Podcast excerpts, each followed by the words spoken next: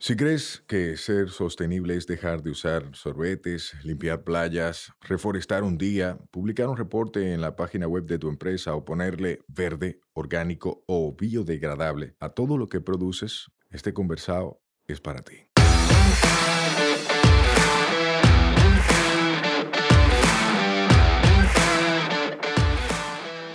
Hola, somos Mivisai, los motores detrás de Tinglar y una vaina verde, y hoy vamos a tener un conversado sostenible. En cada conversado sostenible te ayudaremos a romper paradigmas y te compartiremos alternativas y herramientas para que acciones ya, sin excusas.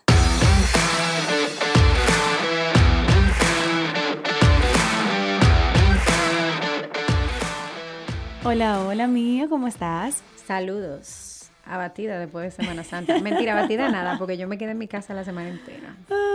Ay, señores, yo sé que ustedes también están abatidos. Porque aunque uno se quede en su casa, uno hace muchísima vaina que, que encuentra el espacio para hacer y lo que se estropea. En verdad yo no sé qué cansa más, si andar o quedarse en la casa.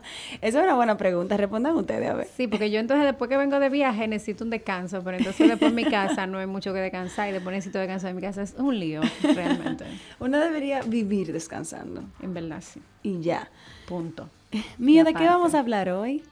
Yo quiero empezar con una pregunta.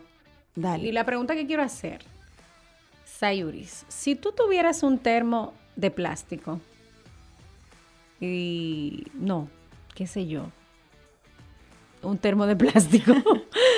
Eh, y te dicen, no, porque lo que tú debes tener es un termo de acero inoxidable, porque realmente es más duradero o porque por, por razones, diversas razones y motivaciones.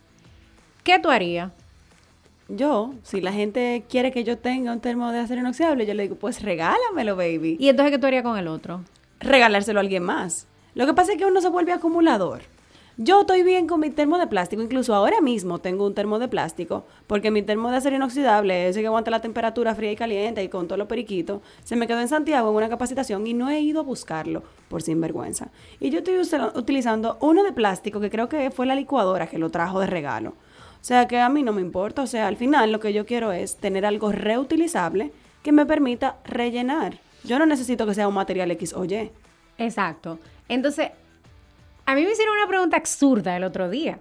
¿Qué pregunta te hicieron? Yo no sé si es absurda, creo que sí. Me dijeron que porque yo tenía un macetero plástico, que yo debería tener un macetero de barro o de yeso.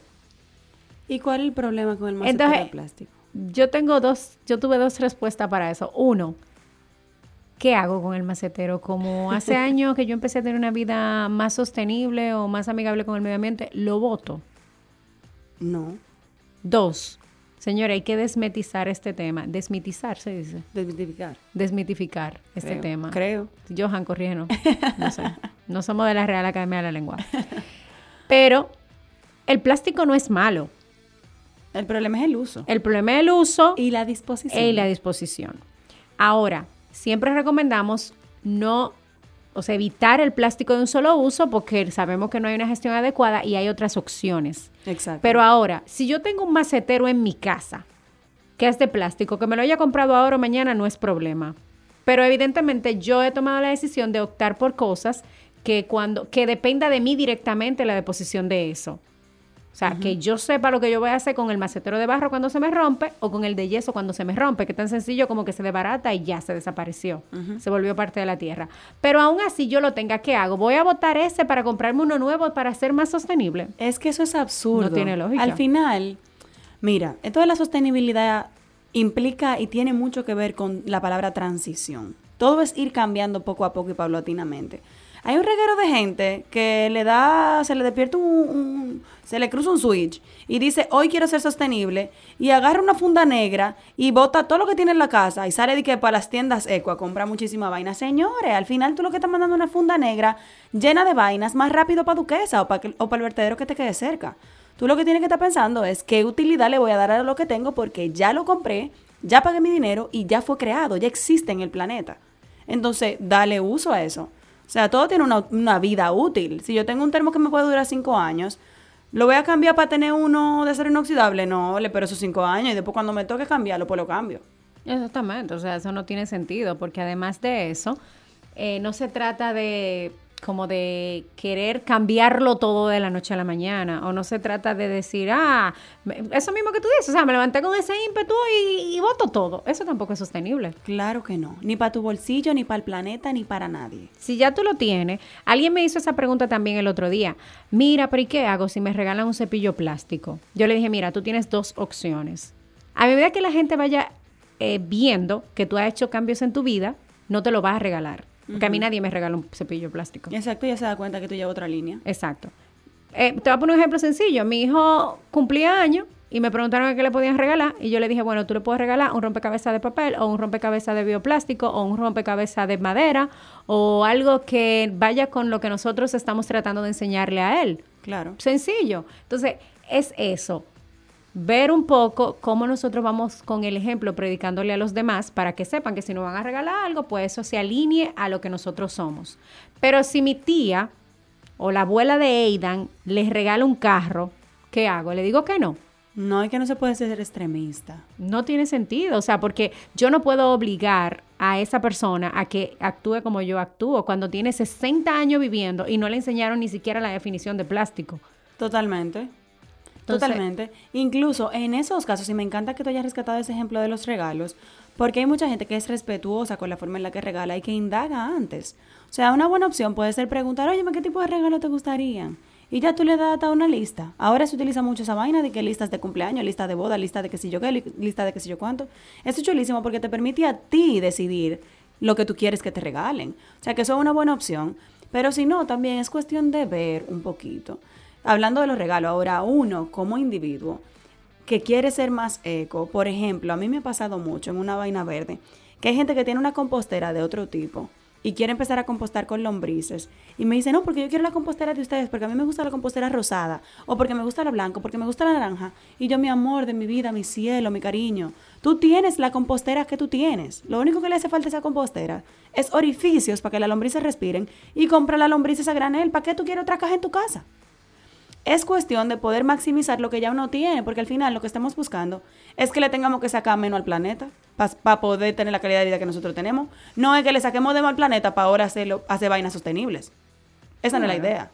Claro, totalmente. Entonces, e ir de a poco. Y vuelvo y repito, si tú tienes ahora mismo el cepillo plástico espera que se le acabe el tiempo de vida y trata de por lo menos darle una deposición adecuada a ese cepillo y entonces de ahí en adelante empieza a comprar el de bambú. Exacto, no es que bote tu cepillo ahora por comprar el de bambú. No tiene. Eso si está nuevo. Eso es totalmente absurdo. O de que voy a agarrar y voy a recoger toda la, la, todas las eh, cantinas que tengo en mi casa. O voy a agarrar y voy a recoger que, por ejemplo, Voy a agarrar todos los potes de champú que tengo en mi casa y los voy a botar todos. Y voy a, exacto, con un producto. Y voy a comprarlos de barra. Yo tengo mucha gente, por ejemplo, que con la copa menstrual tiene porque compra así. Yo, por ejemplo, cuando utilizaba toallas sanitarias, yo compraba por mucha cantidad. Y hay gente que tiene cantidad todavía de toallas sanitarias y se compra la copa y bota las toallas sanitarias. Mi hermana, ya eso está ahí. Ya está creado. Si tú no la vas a utilizar porque compraste la copa, regálasela a alguien más. Aunque lo ideal es que tú termines lo que tú tengas y después te la compres. Yo tenía, por ejemplo, y yo lo que hice es que se la regalé a la persona que estaba en mi casa que me ayudaba en ese entonces. Y eso es perfecto, pero no la meten en una funda de basura. O es no irnos al extremo. Al final todos estamos en este camino, todos queremos ir cambiando poco a poco. No se aloquen. Mi recomendación de hoy es que no se aloquen, vayan paso a paso y tampoco quieran dar saltos. O sea, si de repente tú todavía no has hecho el cambio ni siquiera del cepillo dental, vete ching a ching, o sea, empieza a cambiar ching a ching, empieza poco a poco, no te martirices tú mismo y vas a ir viendo los cambios radicales en tu vida a medida que pase el tiempo. Pero no quiera dar un salto de la noche a la mañana porque tu bolsillo lo va a sentir, el planeta lo va a sentir y tú también lo vas a sentir como ser humano. Claro, entonces es un asunto de, ser realista, señores. El ser, llevar una vida amigable con el medio ambiente, sostenible, como usted le quiera llamar, no es una utopía. O sea, no trate de querer lograr lo que usted sabe que no puede. O no trate de querer hacer lo que en ese momento todavía no es posible. O sea, me gusta siempre rescatar algo del audio. Nosotros no hicimos el mundo, nosotros no tenemos necesariamente la responsabilidad de todo. Tenemos que hacer lo que está a nuestro alcance y un poquito más, pero sin, volvernos, sin volvernos locos. Y traigo ese comentario porque así como esa persona me escribió a mí, eh, también, otra cosa, aprovechando. Señores, detrás de la pantalla de la gente que crean contenido hay humanos. No se no una pasen, máquina que lo no se escribe. pasen. Esto es un desahogo. No es una máquina que lo escribe, es un ser humano que lo escribe. Entonces, a veces con nuestros comentarios podemos ser muy hirientes. O, o si usted realmente dice que sigue a esa gente porque le gusta su contenido y porque la mira o porque sea, tenga más cuidado con las cosas que escribe. A mí me pasa, mira, para darte un ejemplo ahí. ¿Tú sabes qué me pasó? Yo me compré un motor, yo tengo un motor que es de combustible fósil, no es eléctrico, por razones que yo evalué en su momento y que yo como consumidora, que pago mi dinero por las cosas y que sé del tema de sostenibilidad, decidí en ese momento puntual. Y tengo un motor que no es eléctrico. Mucha gente intentó, porque fue un intento, obvio fallido, intentó cuestionar, pero ¿por qué tú tienes un motor? Si tú te ibas a comprar un motor, tú tenías que comprártelo eléctrico.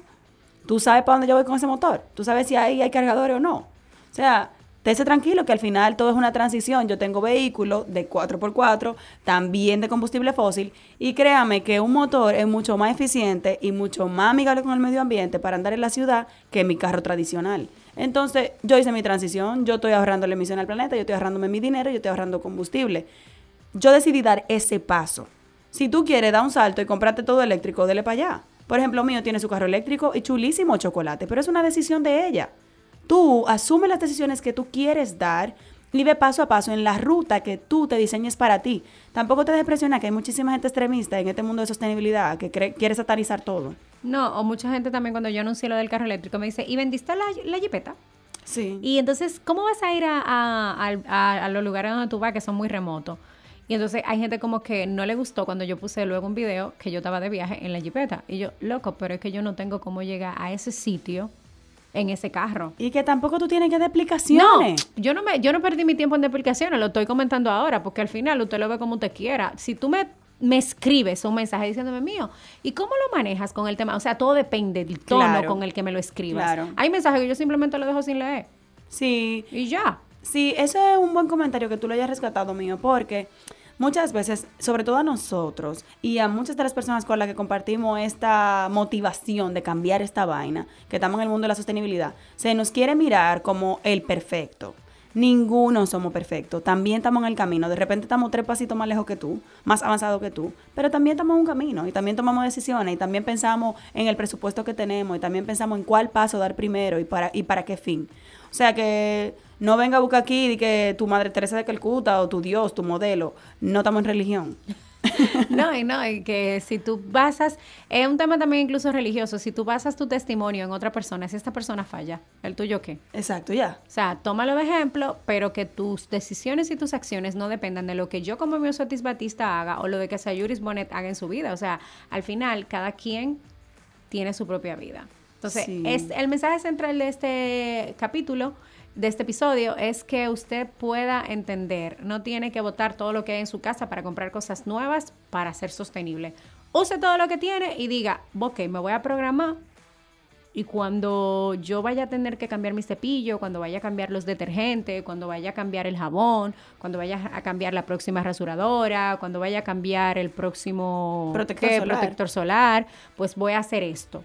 Claro. Y punto. Pero no bote nada de lo que usted tiene. Ah, no. Si el protector solar tiene oxibenzona, bótelo de una vez. Eso sí. Hay cosas y casos. Pero, eh, o úselo, ese que tiene oxibenzona, úselo en el río. No lo use en la playa, porque usted no sabía. Tengo un amigo que le pasó eso el otro día, que yo me encontré su protector solar. Y le dije, loco, ese tú no lo puedes usar en la playa. Coral. O me mandaron el regalo el otro día, un protector solar que tiene oxibenzona. Y yo lo estoy usando de día. O sea, Tú lo estoy usando porque yo no lo iba a votar. O sea, eran dos potes. ¿Qué hago? ¿Lo voto? No. Lo uso de uso diario, valga la redundancia. Claro. Pero no voy a la playa con él. Entonces, si por alguna razón a usted le pasó eso, utilice eso de manera adecuada, infórmese y diga, ah, mira, esto. Tomo el ejemplo del protector, porque es una cosa que en ese caso sí ¿Qué tú tienes que tomar una decisión, porque si sabes que el oxibenzona hace daño, no siga yendo a la playa con él. Entonces, es un caso real que incluso me pasó. Entonces, tú empiezas a ver cómo manejar las cosas, pero no te vuelva loco. Sí, y tampoco acumules cosas de más. De repente, los productos, señores, aunque sean sostenibles, tienen fechas de vencimiento. No empiecen a comprar, no, porque a mí me encanta el jabón en barra. Yo compré los tres tipos de jabón. Señor, usted tiene un solo cuerpo. No, porque a mí me encanta el acondicionador en barra. Yo compré los cinco acondicionadores que venden Tinglar. Señores, compré un solo, parece que se gate y luego compré el otro. Porque los productos tienen fecha de caducidad. Entonces al final tú vas a tener muchísima vaina eco y green y verdes y sostenibles Vencidas. vencidas o que te van a causar un daño a ti porque la vas a utilizar sin darte cuenta. Compre lo que es necesita, compre de chin y luego siga comprando. Exacto, eso es así. No, pues básicamente eso es, ese es el aprendizaje principal. Acuérdese, poco a poco, no bote nada de que para comprar algo sostenible, que está siendo doblemente insostenible para su bolsillo y para el planeta. Ya te sabe. Nos vemos para la próxima. Un abrazo. Bye.